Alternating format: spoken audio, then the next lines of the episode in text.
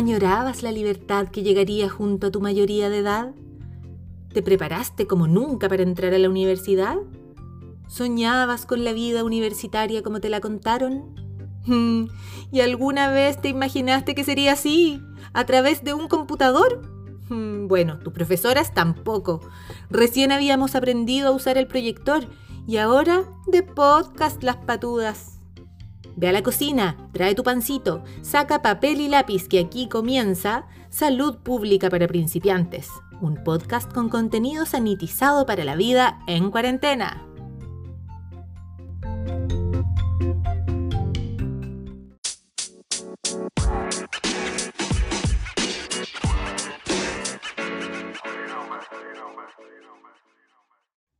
Buenos días, buenas tardes, buenas noches, buenos amaneceres, buenos crepúsculos, atardeceres, buenos medios días. En el momento en que estén escuchando esto, tengan todas, todos y todos ustedes un más afectuoso y cariñoso saludo.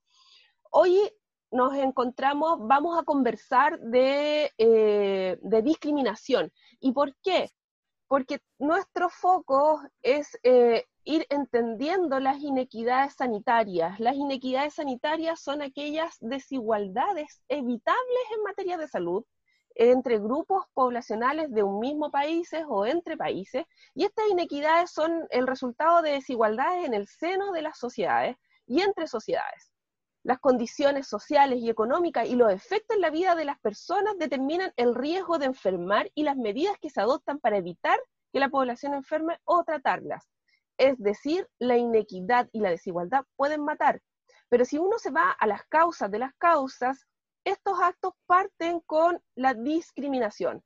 Y para eso nos encontramos, para entender y comprender mejor la causa de la causa, nos encontramos nuevamente junto a la doctora Giselle Davis, antropóloga de profesión, doctorada, investigadora, mujer hermosa, preciosa, convincente, despampanante que trabaja en nuestro Departamento de Salud Pública. Buenos días, doctora, ¿cómo está usted?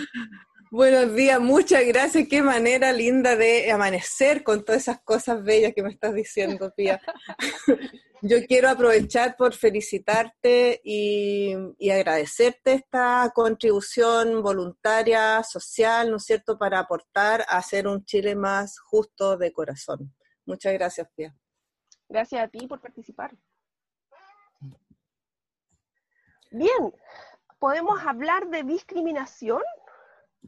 Tenemos que enlazarlo con inequidades.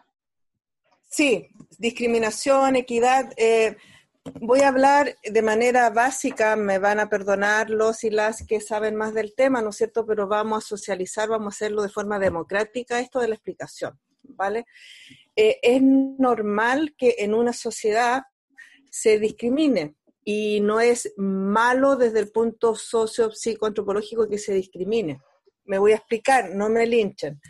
Lo que ocurre es que, sí, es que eh, nosotros necesitamos sentirnos parte de un grupo, ¿no es cierto? Para tener una identidad, sentirnos arraigados, tenemos un piso, tenemos algo sólido, algo rico, nuestro, algo que nos acoge y eso que nos acoge es bueno y es lo mejor del mundo. Entonces, esa sensación de pertenencia de identidad em, se llama se puede llamar etnocentrismo, si quieren en términos técnicos, que realmente sentirnos parte de eso rico que defendemos. Entonces aquí viene lo segundo, eso rico bueno que defendemos, que nuestra forma de ser, nuestra forma de vida, eh, si hay algo distinto a esto, eh, lo, podemos sentir eventualmente como una amenaza, porque lo distinto puede que se acerque a nosotros y no sabemos cómo actuar frente a lo distinto. Cuando los las mamás y los papás nos dicen desde chiquitito, eviten las malas juntas, oye, ese niñito, esa niñita es diferente, a, como que es bien especial, o sea, son modos sociales que nosotros tenemos de decirle a nuestro hijo, a nuestra hija, ¿no es cierto? Cuídate, no sabemos qué puede haber en su forma de vida, entonces nos, nos, sentimos amenazados. Entonces, el otro diferente nos amenaza porque no sabemos cómo lidiar con él. No podemos predecir su comportamiento, por lo tanto estamos en una zona permanente de inseguridad.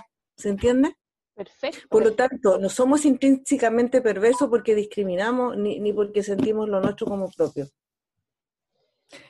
Pero, ahí viene el pero, hay formas de enfrentar esa situación y ahí está el pero, ¿no es cierto? Cómo yo enfrento ese otro distinto, cómo yo puedo em, aceptarlo y tener una actitud prudente que no signifique que vamos a volver a la época que ni siquiera estoy segura que sea así de los cazadores recolectores, la, época primitiva, que se suponía que cuando había alguien diferente lo, lo matábamos, o se, eran ellos o nosotros, porque también hemos descubierto que en esas sociedades la gente se juntaba, negociaba, hacía trueque, hacía intercambio y eso permitía ampliar la cultura, ¿no es cierto?, que aprendíamos cosas nuevas y también eh, desde el punto de vista de la plasticidad y la parte genética, porque se producía alianza y matrimonio, lo que ayudaba.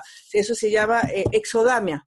¿No es cierto? Endogamia es cuando nos casamos y nos reproducimos entre nosotros mismos y exogamia cuando eh, es con otro. Entonces, si somos diferentes, si sirve que seamos diferentes y que tengamos mecanismos de protección, pero también hay formas de modular, de orientar, de trabajar con eso y si trabajamos bien con eso nos enriquecemos. Si podemos protegernos, pero intercambiar también con los otros. Perfecto. O sea, digamos que eh, hay un... Nosotros para sentirnos pertenecientes a algo construimos una identidad y esa identidad pasa necesariamente por diferenciarnos de otros y otros y otros conjuntos de personas también. Eh, maravilloso, exactamente, profesora. Claro, entonces estas formas de diferenciarnos pues eh, requieren eh, para poder sobrellevarlo y que no nos terminemos, no sé, matando entre uno y otro y, cayendo en, formas que hemos sabido evolucionar hacia adelante con eh, el paso de la historia, necesitamos formas de abordaje. Y estas formas de abordaje es, es, parecer mío o también van cambiando conforme cambia eh, los tiempos, los códigos, las formas de Exactamente. el mundo. Entonces ahí vamos a pasar a la segunda etapa. Mientras eh, lo que hay un cierto consenso en la literatura, la gente que, ha estudiado esto, que mientras más eh, capital cultural, mientras más conocimiento, mientras mejor estoy en la sociedad, eh, mientras más tranquilo conmigo mismo y más seguro, tengo más posibilidades de poder aceptar a los otros pacíficamente. ¿Por qué? Porque un ejemplo concreto, si nosotros estamos peleando los, los, los trabajos, la vivienda, y viene un grupo de afuera, evidentemente que me voy a sentir amenazado porque voy a sentir que me va a robar mi trabajo. Y yo seguramente esa frase la han, la han escuchado mucho, estos inmigrantes vienen a robarnos nuestro trabajo. Y también Ahora, para... explotada esa, esa idea, explotada con, con fines electorales, con fines de, de instalando formas también de, de abordaje. Claro, entonces ahí yo estoy eh, hablando desde mi necesidad de protegerme, que es absolutamente legítima, y de proteger a mi, a mi familia. Ahora el tema es que seguramente una persona que tiene un trabajo estable, ¿no es cierto?, que sabe que la migración ha sido, ha sido un proceso civilizatorio histórico, que tenemos suficientes eh, cuotas de trabajo eh, que no están ocupando los chilenos, porque si nosotros nos damos cuenta que hemos recibido un millón de migrantes estos últimos, yo creo que así por, siendo generosa, 10 años, porque yo creo que ha sido muy acelerado los últimos 5 años y que efectivamente no tuvimos mayormente eh, problemas de, empleo en el sentido, o sea, no hubo tanta diferencia con, con, lo que había antes y que vemos a, a nuestros compañeros latinoamericanos instalados en diferentes espacios. Entonces eran espacios que no eran ocupados efectivamente por, eh, por la gente del país. Evidentemente que esto es conveniente para algunas personas, para los empleadores, porque les facilita que se, se, se bajen los, los sueldos, pero no es la actitud catastrófica de, de amenaza que a lo mejor algunas, como algunas personas la pueden vivir. ¿De acuerdo? Entonces ahí está el tema de que como nosotros, pese a, que tenemos ese impulso defensivo de discriminarnos, hay otras fuerzas culturales, sociales, pauta, el sentido común, normas, otros valores, otros sentimientos que, y otras lógicas también que puede ser convertir la amenaza en una oportunidad, un discurso bastante de la, de la psicología organizacional exitista, ¿no es cierto? Pero a lo mejor también tiene algo, algo bueno que nos puede hacer que eso nosotros lo incorporemos y nos, enriquezcamos. De hecho, históricamente lo que pasa con los choques culturales, porque hablo tanto de, la, de la inmigración? Porque el tema es la, la, equidad y la discriminación. Y qué más obvio que discriminar al otro que viene de otro, de otro país, es que todas las sociedades se han conformado con estos choques culturales. O sea, basta ver la cantidad de inmigrantes de cultura em, palestina, italiana, portuguesa que nosotros y árabes que nosotros tenemos en nuestro propio país. Ahora, ¿cuál es la relación entre la, discriminación y la equidad? Es prácticamente como lo opuesto, ¿no es cierto? Porque discriminar es rechazar y negar al otro en base a lo que se llama un estereotipo o un prejuicio. Porque él viene de afuera, porque no es parte de mi cultura, y porque es tan distinto a mí, entonces debe ser malo. Ese es el prejuicio. El prejuicio, nosotros actuamos como si alguien fuese de alguna manera antes de conocer cómo es. Prejuicio. ¿No es cierto? sí, necesito, eh, necesito retomar esa idea. Ya, eh, aparece, el, eh, aparece el prejuicio, pero me gustaría retomar cómo, cómo enlaza con, con, con, el, con el acto discriminatorio en sí. Ya, ya perfecto. Sí, el mecanismo. El mecanismo. el, mecanismo es como súper básico. Ya. La cultura, nuestra forma de vida, nos prepara para enfrentar diferentes situaciones, ¿no es cierto? Evidentemente que las situaciones son miles que se nos pueden presentar. Los otros que vienen de afuera, los diferentes a nosotros, son miles. Y la cultura efectivamente no puede tener una respuesta una representación, una forma de actuar para esas miles de variaciones. Por lo tanto, reduce la complejidad y dice, mira, las personas se distinguen entre, entre los buenos, los decentes, los, los rotos, los delincuentes, eh, la, gente bien, la gente culta, etcétera. Nos da, vamos a ser bien así como si estuviéramos dando clase a, a personas que no tienen a principiantes. A principiantes, perdón, principiantes. Tiene, en la cultura te da 12 moldes. ¿Ya? Entonces, viene una persona y uno, ¿qué es lo que hace? Ve las características que tiene gruesa y la pone en una de estos moldes. Entonces, eso ah, es mucho más práctico porque uno cuando ve a otro necesita clasificarlo para saber cómo comportarse con ese otro. Entonces, ahí actúan los prejuicios eh, y los e, estereotipos. Entonces, desde el punto de vista sociocultural y psicológico es práctico, ¿no es cierto?, tenerlo. Pero, ¿qué es lo que pasa? Que en estos estereotipos eh, viene eh, generalmente las culturas se la arreglan para que algunos tengan todo lo malo y otros tengan todo lo bueno. Mm. Porque hay un funcionamiento que se llama que es binario. ¿No es cierto? El binario lo vamos a dejar hasta ahí nomás, que divide las cosas en alto, bajo, negro, blanco, bueno, malo solo en dos categorías, como hombre y mujer. Por ejemplo, es, es, es, es algo así. Entonces, desgraciadamente, algunos como que acumulan todas las capas de lo negativo y las personas entonces empiezan a actuar antes de conocer a la persona que está detrás de ese estereotipo, de ese esquema que es necesario desde un punto de vista, empieza a actuar mal con él, con ella y lo discrimina.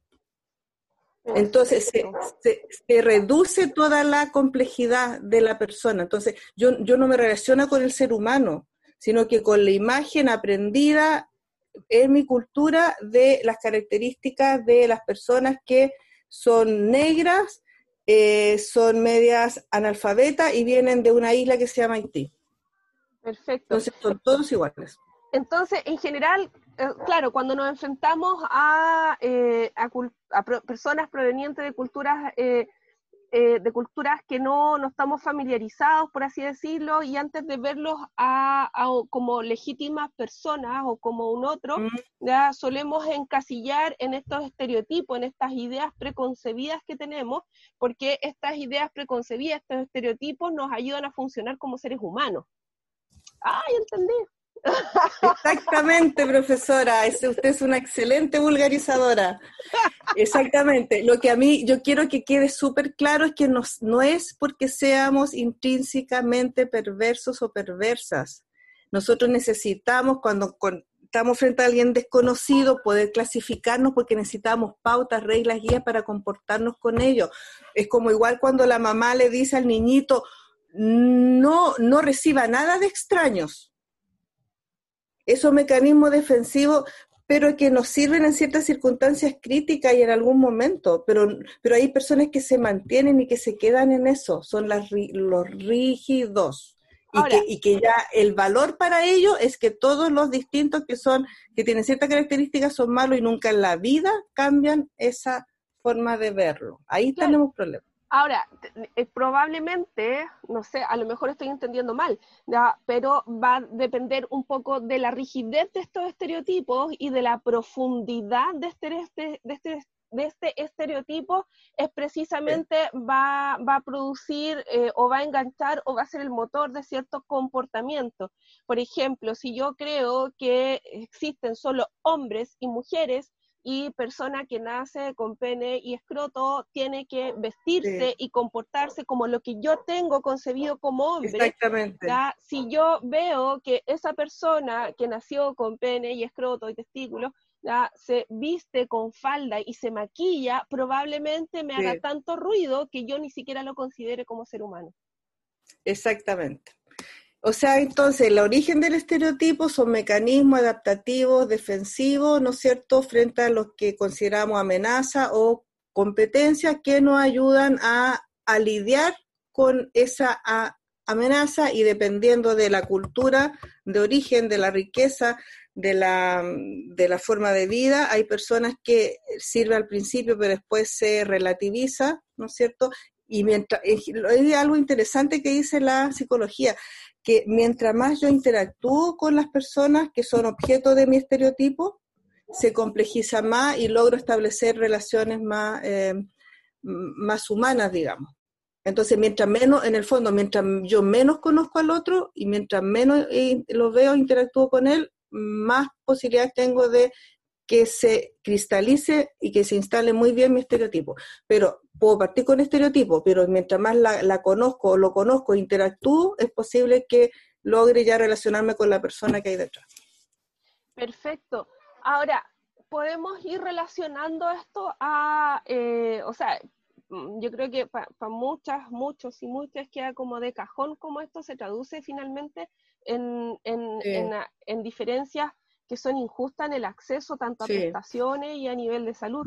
Pero me gustaría si pudiéramos ir ahondando más en eso. O sea, yo podemos ir, por ejemplo, en extremos, como en, en, ciertas culturas como en Afganistán, ya a una niña que quiso estudiar se le disparó en la cabeza, ya, y esta niña finalmente se convirtió en activista.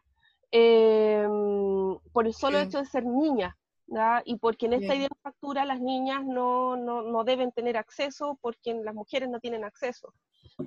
Eh, en algún próximo capítulo de podcast vamos a hablar mucho más de lo que es el enfoque de género y género, salud y género y género. y mucho género. Hay mucha tela que cortar. Claro, mucha tela que cortar. Pero volviendo a esto, porque de verdad está muy, muy, muy interesante eh, este enfoque.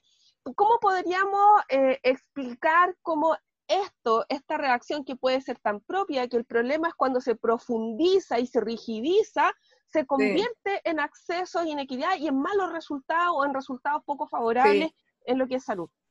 Bueno, ahí la educación es la madre de todas las batallas, porque se imaginan si nosotros y nosotras desde chiquititas y chiquititos hubiésemos sido criados a aceptar los estereotipos, a entender por qué funcionan así y que nos sirven, y entender también que son representaciones sociales útiles, pero que eh, no es verdad. El estereotipo es una construcción, es una idea, es una idea. No es realmente, no podemos confundir el estereotipo con la, con la persona tendríamos personas críticas, complejas, que podrían cuidarse, pero que a la vez podrían ser más justas y menos discriminativas.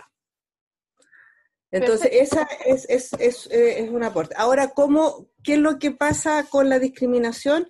La discriminación es que nosotros este estereotipo se lo instalamos al otro como una camisa de fuerza, donde el otro quiere moverse, quiere ser una figura distinta de la figura que yo le impuse y no puede, no le damos derecho. Entonces, ¿qué es lo que pasa? No se puede desarrollar, ¿no es cierto? Porque si le damos un molde y él o ella quiere ser de otra persona, no le damos permiso, al contrario, la castigamos y la empujamos a su rincón si es que quiere hacer cosas iguales a mí. Ahora, ¿qué es lo que pasa en el tema de la, de la salud?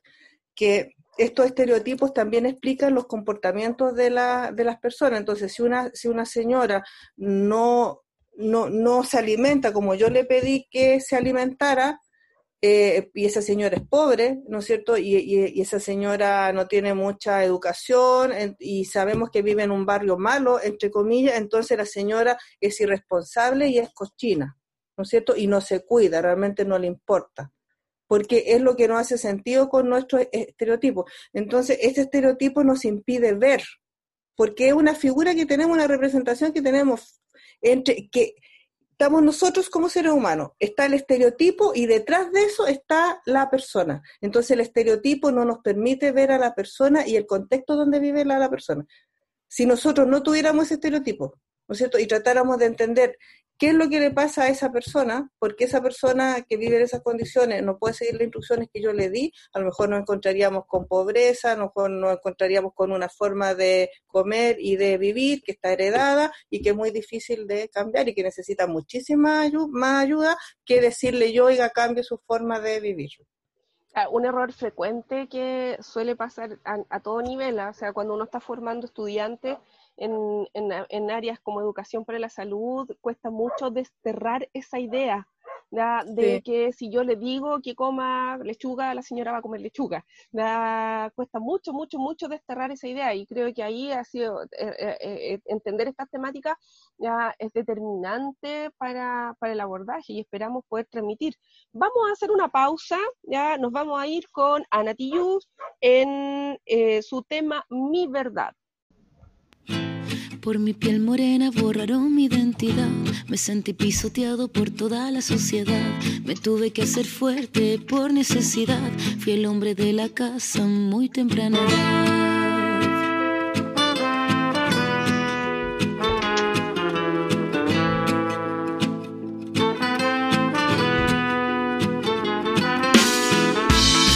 Desde que nací conocí la necesidad. Mi corazón descalzo se perdió en la ciudad. De mis suelas gastadas de tanto caminar, aprendí de la vida, la calle y su soledad. Y es que todo lo que tengo, tengo, tengo es mi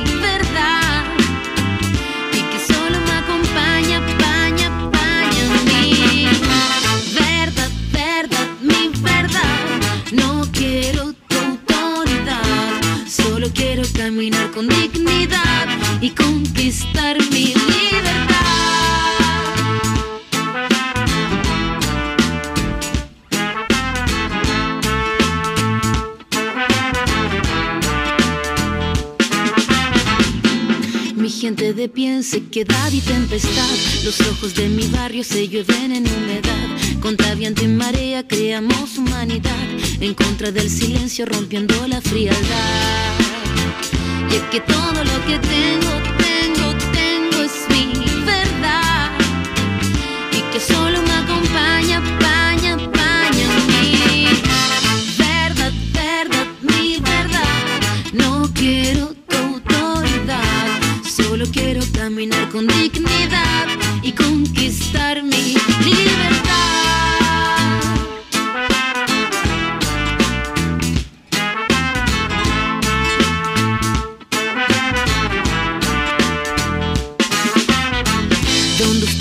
el miedo, nosotros vemos verdad. Ustedes crean rabia en nombre de la autoridad. Ustedes son los pobres, carecen de dignidad. Sepan ustedes, no queremos la vecindad. No tenemos sus guardias, tenemos comunidad. Necesitan nuestra música para ver la realidad, pero jamás conocerás la solidaridad.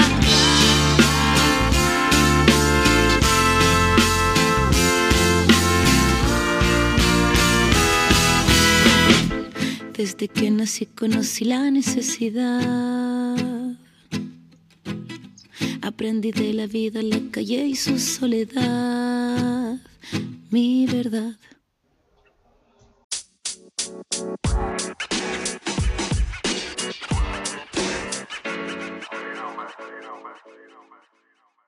Hemos vuelto de esta pausa, estamos acá junto a la doctora Giselle David, eh, analizando eh, la discriminación como motor de inequidades. Eh, doctora, en estos momentos me gustaría saber si vamos hilando ideas concretas. Básicamente partimos de que para poder relacionarnos como grupos humanos necesitamos construir identidades, algo que nos diferencie como grupo de otro grupo. Y a su vez estas identidades eh, marcan, van marcando diferencias y nos ayudan o, como, como grupos o como seres humanos para poder relacionarnos con otro en forma automática vamos creando ideas de cómo es el otro, eh, ideas preconcebidas, y entre más rígidas son estas ideas, menos me permite ver al otro y es más fácil que yo asigne roles eh, y comportamientos que para mí son adecuados sin entender al otro. ¿Sí? Exactamente. Y el tema entonces, ¿cómo esto afecta la salud? Exacto. Ya, La, la reacción de aceptar o rechazar al otro en función de esa, de esa representación o estereotipo se llama discriminación. Y generalmente estamos hablando de discriminación negativa cuando eso lo afecta mal en su calidad de vida. ¿De acuerdo? Entonces ahí hay personas que son víctimas de discriminación y en general la discriminación se da en el, en el empleo, que es lo principal, y por insultos racistas, porque cuando hay un conflicto inmediatamente sale el estereotipo y entonces yo lo le digo inmigrante o o vieja fea, ¿no es cierto? Sea lo, que sea. Ahora, ¿cómo se puede ir a la equidad, movernos a la equidad en salud a partir de este concepto de estereotipo de discriminación? Es que las personas que son más víctimas de estereotipo y de discriminación necesitan mayores esfuerzos desde las profesionales, las políticas, de los recursos sociales, particularmente en salud, para lograr una mejor salud. Significa que tenemos que eh, trabajar con, desde la educación, desde las condiciones de vida, ¿no es cierto?, desde la inserción laboral, eh, desde la seguridad psicosocial, o sea, que tengan que violencia intrafamiliar, negligencia, etcétera, trabajar los ambientes donde están viviendo. Entonces, la inversión social es muchísimo más grande. Cuando hablamos de equidad en salud, en el fondo es un antiguo concepto, aunque hay gente que no, no le guste el marxismo, pero el marxismo es una teoría sociológica también, es darle a cada uno lo que necesita. Y la gente, mientras más discriminada y víctima de estos estereotipos es, más necesita de recursos profesionales, educacionales y de todo tipo para tener una mejor salud. O sea, yo también lo, lo relaciono eh, cuando, cuando las autoridades y, también dentro de las ideas instaladas en, en, las personas, incluso también en muchos de nuestros estudiantes, es no ver ni salud ni educación como resultados, sino como prestaciones. Y, por ejemplo, claro, por ejemplo, siempre en, en el ámbito educacional se compara los eh, colegios municipalizados con los particulares subvencionados y con los particulares pagados eh, en base a, pruebas estandarizadas que son para todos igual. Pero esto no, no, no, se logra hacer lo correcto, a, mi juicio, corríjame usted si estoy equivocada, es comparar estos núcleos entre sí. Por ejemplo, si yo tuviera, comparara con las mismas vulnerabilidades, ahí recién podría comparar el desempeño, pero en general comparamos solo resultados y no comparamos con vulnerabilidades. Obviamente, eh, el, chico, chica o chique que estudia en, no sé, en San George es muy distinto eh, su contexto, sus determinantes, sus capitales, su, su, su bagaje que el chique que estudia en la escuela con número de la pintana. Sí, exactamente. pero los tendemos a comparar con la misma varilla, siendo que son dimensiones sociales y personales ah, absolutamente distintas. Absolutamente distintas. Y, y exactamente lo que usted dice, profesora, y desgraciadamente eh, las culturas son lógicas. Hay un concepto que se llama integración social. ¿Qué significa eso en concreto? Que es muy posible que esta persona, estos grupos sociales que son objeto de discriminación y de estereotipo, como las capas de una cebolla, también sean las personas que tienen menos educación, que viven en, en, lugares que son menos ah, habitables, que tienen problemáticas sociales. Se van superponiendo unos a otros. Esos son los que también que le faltan más los dientes, ¿no es cierto? Que tienen problemas y marca en la piel porque no pudieron cuidarse bien las pestes cuando chiquitos, eh, que tuvieron la cicatriz porque cuando se hizo el corte no, lo llevaron inmediatamente a atenderse. Entonces, la, desgraciadamente, repito, la cultura es un todo integrado. Entonces, es muy posible que en, esas personas que son discriminadas se, se sumen uno a otro un montón de problemáticas sociales, por lo tanto, no puede ser tratado ese joven o esa joven de la misma forma que el niño que estudia en St. George no tiene las mismas necesidades de salud. Exacto, y por lo tanto también tiene mm. desempeños distintos y lo ideal es que lo, lo, lo, no sé si lo científicamente, pero lo, menos disparatado sería que fueran evaluados en base a sus vulnerabilidades más que, más que sus resultados. Y ahí quizás, ¿qué resultados tendríamos?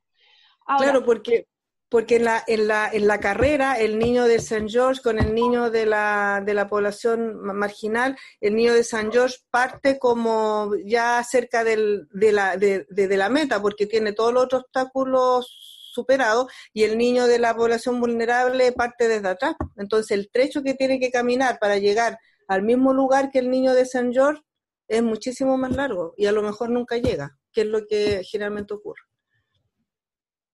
Perfecto. Sí, em, ahora, una de, de, las ideas también que tenemos súper arraigadas y en general uno cuando también corrige pruebas de, las, los y les estudiantes ya, y que cuesta mucho desterrar y a veces no sé si lo logramos, eh, que efectivamente lo ven como obvio ya que una persona pueda acceder a mejor nivel de salud si la puede pagar. Ya, eso, eso llega a ser ah, un poco escalofriante, pero está súper instalado, súper instalado. Entonces, ¿cómo, ¿cómo podríamos hablar para en el fondo ir sentando las bases de que eso no es, eh, no es lo natural? Claro, o sea, ahí, ahí, por ejemplo, volvemos a la educación. Hay conocimientos de, las ciencias sociales que dicen que lo social se explica por lo social. O sea, hay que conocer reglas básicas. Significa que si justo un grupo grande de personas tiene las mismas características y los mismos problemas y los mismos comportamientos, que no se, que, por ejemplo, que no hacen ejercicio o que comen mucha comida de, chatarra. Si es el grupo que lo hace y si se transmitió de generación en generación, no es responsabilidad individual, es una problemática social. Por lo tanto, lo que hay que por lo tanto se puede evitar porque lo social nosotros decidimos, inventamos nuestra sociedad y por lo tanto ese daño evitable nosotros lo podemos intervenir mejorando las condiciones de vida que tienen esas personas. Entonces, y entonces, lo social se explica por lo social. La primera regla que hay que tenerlo súper claro. Muchas cosas que consideramos íntimas no las son, son sociales, son compartidas. Entonces, justo porque los chiquillos que son más pobres son los, o las niñitas que son más pobres son las que más les cuesta que les vaya bien en matemáticas y normalmente si tienen la oportunidad de elegir algo que estudiar no van a elegir nada relacionado con, con matemáticas. No es porque las mujeres sean más, menos inteligentes ni menos dotadas para las matemáticas. Es un fenómeno social. Habría que estudiar qué es lo que pasa allí. Segunda regla, eso que, el, el hecho que justamente las niñitas más pobres son las que menos bien les va en matemáticas y no eligen relacionadas, carreras relacionadas con, con las matemáticas, ellas no pueden controlar eso. Las circunstancias de vida que te moldean, si te gustan o no las matemáticas, trascienden, como se dice en términos técnicos, al sujeto.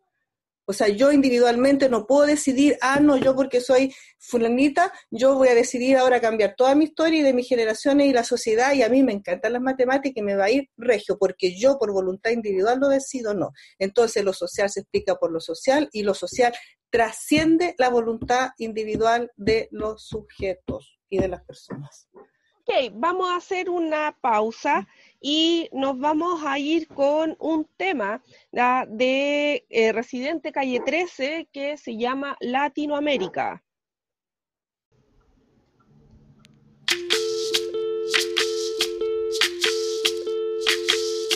Soy, Soy lo que dejaron, soy toda la sobra de lo que se robaron. Un pueblo escondido en la cima. Mi piel es de cuero, por eso aguanta cualquier clima. Soy una fábrica de humo, mano de obra campesina para tu consumo. Frente de frío en el medio del verano, el amor en los tiempos del cólera, mi hermano. El sol que nace y el día que muere con los mejores atardeceres. Soy el desarrollo en carne viva, un discurso político sin saliva. Las caras más bonitas que he conocido, soy la fotografía de un desaparecido, la sangre dentro de tus venas. Soy un pedazo de tierra que vale la pena una canasta con frijoles. Soy Maradona contra Inglaterra, anotándote dos goles. Soy lo que sostiene mi bandera, dorsal del planeta en mi cordillera. Soy lo que me enseñó mi padre, el que no quiere a su patria, no quiere a su madre. Soy América Latina, un pueblo sin pierna pero que camina. Oye, tú no puedes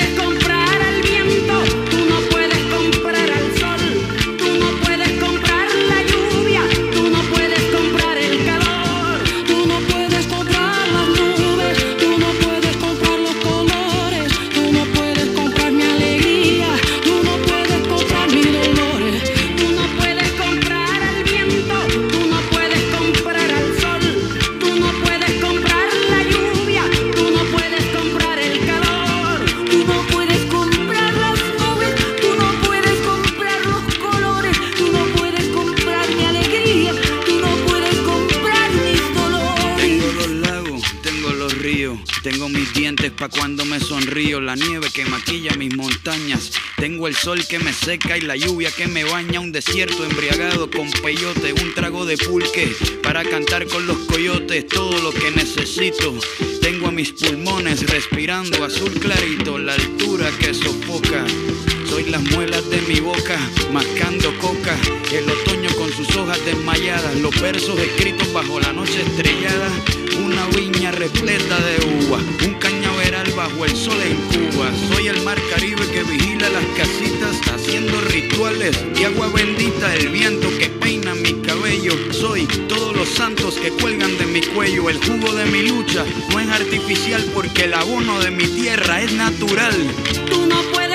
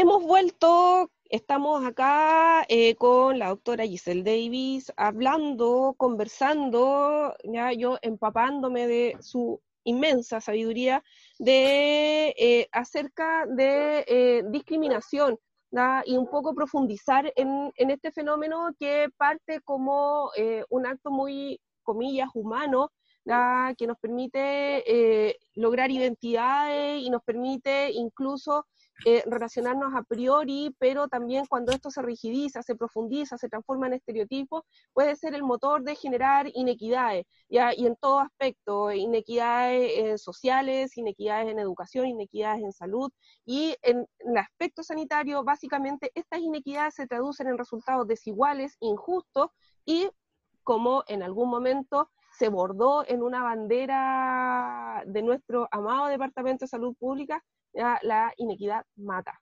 Mata. Era la desigualdad mata. La desigualdad, sí, ¿verdad? La desigualdad mata. Pero la verdad es que la inequidad mata.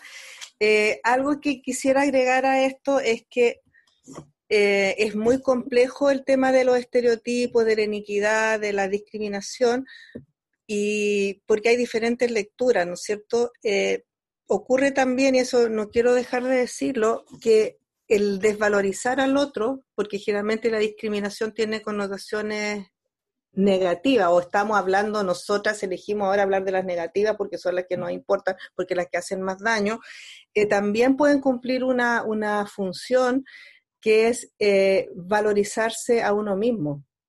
Entiendo que desde algo, yo no soy psicóloga y, puede que no sea preciso lo, lo que estoy diciendo, que las personas que necesitan, que están más dañadas, que les cuesta más valorizarse a ellas mismas, les es más fácil y, se, y les ayuda, eh, son pseudo satisfactores que diría Magnif, ¿no es cierto? Le ayuda, pero al final le, le hace mal también, desvalorizar al otro para sentirse mejor. O sea, sintetizo. Mientras más baja autoestima y menos me quiero, cuando yo desvalorizo al otro, y diciéndole, eres inferior, me ayudo un poquito superficialmente a sentirme yo un poquito mejor. Como decía mi mamá, el consuelo de los tontos, cuando uno le decía, ¿y cómo ella? Eso es el consuelo de los tontos. claro, claro. posiciona distinto. Claro, entonces te da una falsa sensación de valor. La desvalorización del otro te da una falsa sensación de valor, que es superficial, porque en el fondo tú sabes perfectamente que, que no, pues, o sea, tu, tu incomodidad contigo misma la sigues sintiendo igual, digo. Profesora, y no, no, sé, a lo mejor me estoy metiendo en un terreno que es muy delicado, eh, pero eh, en general cuando, cuando hablamos de aquellas personas que vienen de estratos que son más bajos y defienden acérrimamente ya los modelos económicos que los perjudican más a ellos, también eh, el resto de los que no mm. pertenecen a esos círculos los estereotipan como eh, los fachos pobres. Estatus prestado. ¿Ah? Estatus prestados. Claro, con estatus prestado. Y eh, no sé si es idea mía, pero calza con lo que usted escribía anteriormente. Sí, sí. Absolutamente, es lo mismo que pasa que generalmente el dueño del almacén en algunos sectores es elegido como presidente de la, de la Junta de Vecinos. Ahí hay una racionalidad, por una parte, que tiene más recursos para moverse, que no, no tienen que los vecinos financiarle las actividades de dirigencia, pero también está como la ilusión de que va a chorrear. O sea, así como él logró tener un negocio y tener mejor vida, a lo mejor nos va a ayudar a nosotros también a tenerlo. Es bien complejo eso. Esto va por una parte. Por otra parte, es sentirnos que si estamos del lado de los ganadores, estamos protegidos y protegidas. Esa es otra situación. y, lo, sí, y lo, y lo otro también, desde que si yo voto por ellos, estoy de acuerdo con ellos, en el fondo me parezco un poquito a ellos, o sea, es una falsa una falsa sensación o una, una, estrategia errada, ¿no es cierto?, de, de, pensar que me estoy acercando a mi modelo de vida, que es el de ellos, simplemente con apoyarlo a ellos. Entonces, en el fondo, soy como perteneciente. Mira, hay un caso que viene, lo voy a decir igual, porque tenemos que debe, hablar de las situaciones sociales de algunas personas que trabajan como administrativos en organizaciones, en bancos, en empresas, por ejemplo, pero son, son de la planta baja del, de lo administrativo. Y ellos son invitados o invitadas en algunas circunstancias anuales a reuniones sociales de sus clientes. Entonces, e, ellos se sienten parte del grupo, del mundo de sus clientes, pero la verdad es que desde, desde los patrones o desde los, que, desde los clientes es simplemente una forma de mantenerlos como aliados, o sea, es una instrumentalización. Entonces, lo que pasa un poco con las personas, con algunas personas, porque hay otras personas que lo hacen simplemente por valor y por ideología, aquí no podemos nosotros, nosotras mismas discriminar. Entonces, em, algunas personas, claro, sienten que eh, esas falsas alianzas las hacen parte de un mundo que la verdad es que hay un abismo y que no son parte de Perfecto. Profesora, para, para redondear, ¿cómo esta, eh, o sea, yo que la estaba escuchando me, me queda como, como claro el origen ya y cómo se mueven y cómo operan pero eh, a nuestras y nuestros y nuestras principiantes necesitamos como que esto quede redondito, cómo esto va a traducirse eh, finalmente en, en, diferencias que son injustas, que son injustificables, ya sea en, en salud, en acceso y en las prestaciones también. Ya, eh, bueno, entonces partimos diciendo que la discriminación eh, puede ser un mecanismo compartido por los grupos sociales que me ayuda a sentirme parte de algo porque encuentro que lo mío es bueno y si lo mío es bueno, ergo, consecuentemente, lo de los otros es malo. Entonces discrimino generalmente negativamente al que es diferente de mí, porque me puede amenazar y puede querer que yo cambie mi forma de vida, pero también lo discrimino y necesito un estereotipo, necesito saber eh, cómo actuar con él, porque em, si no, cuando me enfrento al otro, me desestructuro, no sé qué hacer, entonces me vulnero. Por lo tanto, los estereotipos cumplen la función de orientar la conducta eh, hacia el otro distinto y la oriento en relación a esa representación que tengo. Ahora, ¿cuáles son las consecuencias negativas de esto? Que estoy viendo entre la persona que soy yo y la persona que eres tú, que está al frente, estoy viendo solamente una imagen, una representación que no es verdad, sino que es un conjunto de ideas preconcebidas acerca de cómo es el otro. Y cuando esas ideas preconcebidas son malas, entonces considera al otro malo y no lo considero digno de, en este caso, em, todos los bienestares de la sociedad, ¿no es cierto? Él no tiene derecho porque él es malo. Ahora, en salud, concretamente, em, los profesionales pueden explicarse las conductas en salud del otro, no como situaciones que del cual el otro o la otra no son responsables, sino que como voluntad personal. Entonces, al otro que yo estoy considerando una persona mala, que estoy discriminando, la estoy culpando de que no se cuida y de que tiene esas conductas malas para la salud porque él o ella quieren tenerlas. Y cuando como profesional de salud estoy tratando así el otro, estoy desconociendo dos cosas primero que él hace parte de un grupo que vive en esas condiciones, ¿no es cierto? Y que son condiciones sociales y culturales que, que, que lo hacen ser así. Y segundo, que él o ella no tiene ningún control sobre eso, que no es individual, sino que es algo social. Entonces la discriminación en salud significa, por una parte, que estoy negándole al otro el derecho de acceder a la misma salud, porque en vez de atender su necesidad de base, las razones reales por las cuales les cuesta cuidarse, lo estoy culpando, estoy culpando a la víctima. Y segundo, la discriminación tampoco me deja ver que es, esa persona no es lo que yo estoy pensando, sino que hay condiciones sociales que hacen que tenga esos comportamientos y no por las ideas que yo tengo y que para que esa persona tenga una mejor salud tengo que cambiar las, esas condiciones sociales. Y por lo tanto mis prestaciones en salud, la forma que yo lo quiero ayudar para tener una mejor salud, significa entregarle muchísimo más, satisfacer la necesidad en lo posible, ¿no es cierto?, las necesidades que están a la base de sus comportamientos en salud que lo están dañando o factores de riesgo que llamamos. Perfecto, creo que está más que redondo. Estoy agradecidísima y fascinada con, lo conversado hasta ahora. Eh, por lo menos a mí no se me queda nada en el tintero. Eh, vamos a finalizar agradeciendo a la audiencia, agradeciéndole a usted, doctora, que eh, para variar con, no, nos ha dejado peinada para atrás, para el lado, con los sesos destapados para eh, poder entender eh, de, otra perspectiva, y no tan solo de otra perspectiva, sino que ir enriqueciendo el conocimiento que nos va a permitir desnormalizar y desnaturalizar un montón de prácticas. Nos vamos con eh, un tema gracias. Muchas gracias, Pia, por, por la invitación e insisto en agradecer esta iniciativa ciudadana y que aporta al desarrollo de nuestro país. Muchas gracias, doctora.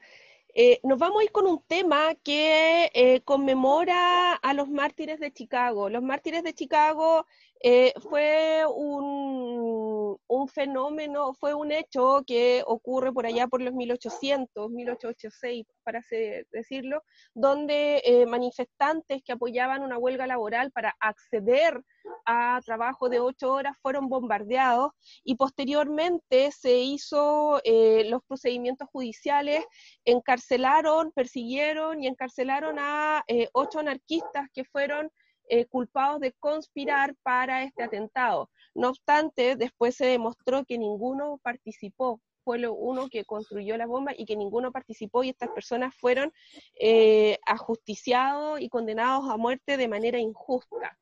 La alma nativa, nativa, es una eh, artista curicana muy alineada con las demandas sociales y ella en, su arte autogestionado tiene un tema que se llama Mártires de Chicago y eh, los dejamos con la interpretación de este hecho histórico en la voz de Alma Nativa.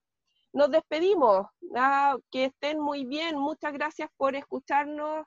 Eh, si pueden compartir, difundir y hablar y conversar de esto, sería aún mejor. Muchas gracias, doctora. Nos estamos viendo hasta una próxima oportunidad. Gracias, Pierre.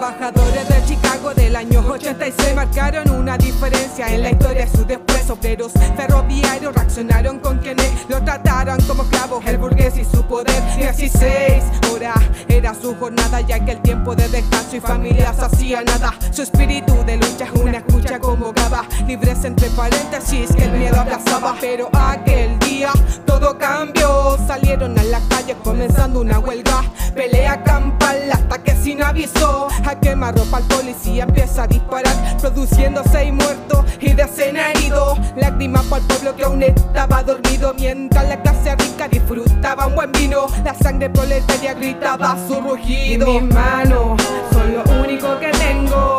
Y mis manos son mi amor y mi sustento. Y mis manos son lo único que tengo. Y mis manos son mi amor y mi sustento. Y mis manos son lo único que tengo. Y mis manos son mi amor y mi sustento. Y mis manos sin tener claro lo que le esperaba. Aquel periodista publicó sobre la sangre derramada, invitando de forma desesperada a tener coraje y seca lágrima de aquellos que lloraban. Levántense, le dijo, fusilaron al obrero. Su sangre pide venganza. Somos dignos trabajadores y no rebaño de carnero. Que no nos gane la impotencia. Resistencia en la revuelta, más de 20 mil personas reprimidas por esos uniformados. Y un artefacto explosivo entre entre policía, una señal de que la guerra ha comenzado. Y allí fue donde comenzaron a matar a centenares de personas que sufrieron tortura. La lucha se transformó en un cementerio. La Corte Suprema y la prensa balaban el cautiverio. Y mis manos son lo único que tengo. Y mis manos son mi amor y mi sustento. Y mis manos son lo único que tengo. Y mis manos son mi amor y mi sustento. Y mis manos y mi sustento. Y mis manos, mis manos son lo único que tengo. Y mis manos son, y mis manos son. Detenciones masivas y dirigentes apresados. Se la acusa de autores de la bomba y atentados. Miles de despidos torturados. Muchos testigos falsos en el juicio han declarado. No hay nada que hacer, ellos murieron valientes. No hay nada que hacer, ellos murieron ahogados. Aquel montaje que cobró sangre inocente.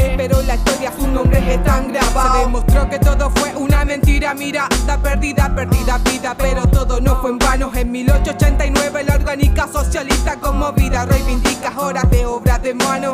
Y no fue en vano, no. no. Por la lucha y convicción de los mártires sus pares. Y no fue en vano, no, por la reivindicación de derechos laborales. Y mis manos son lo único que tengo.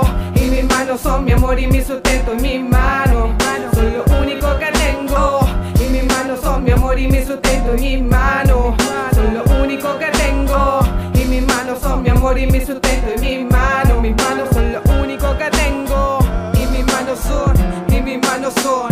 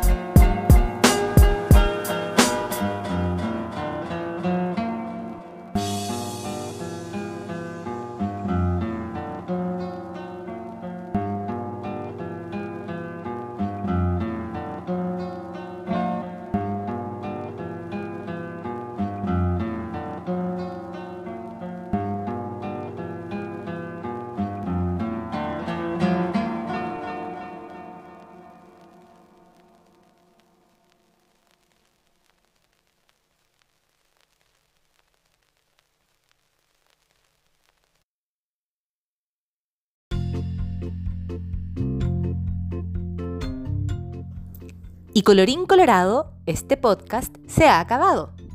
Esperamos que hayas sobrevivido al ataque de aburrimiento. Mm. Gracias por acompañarnos y será hasta la próxima.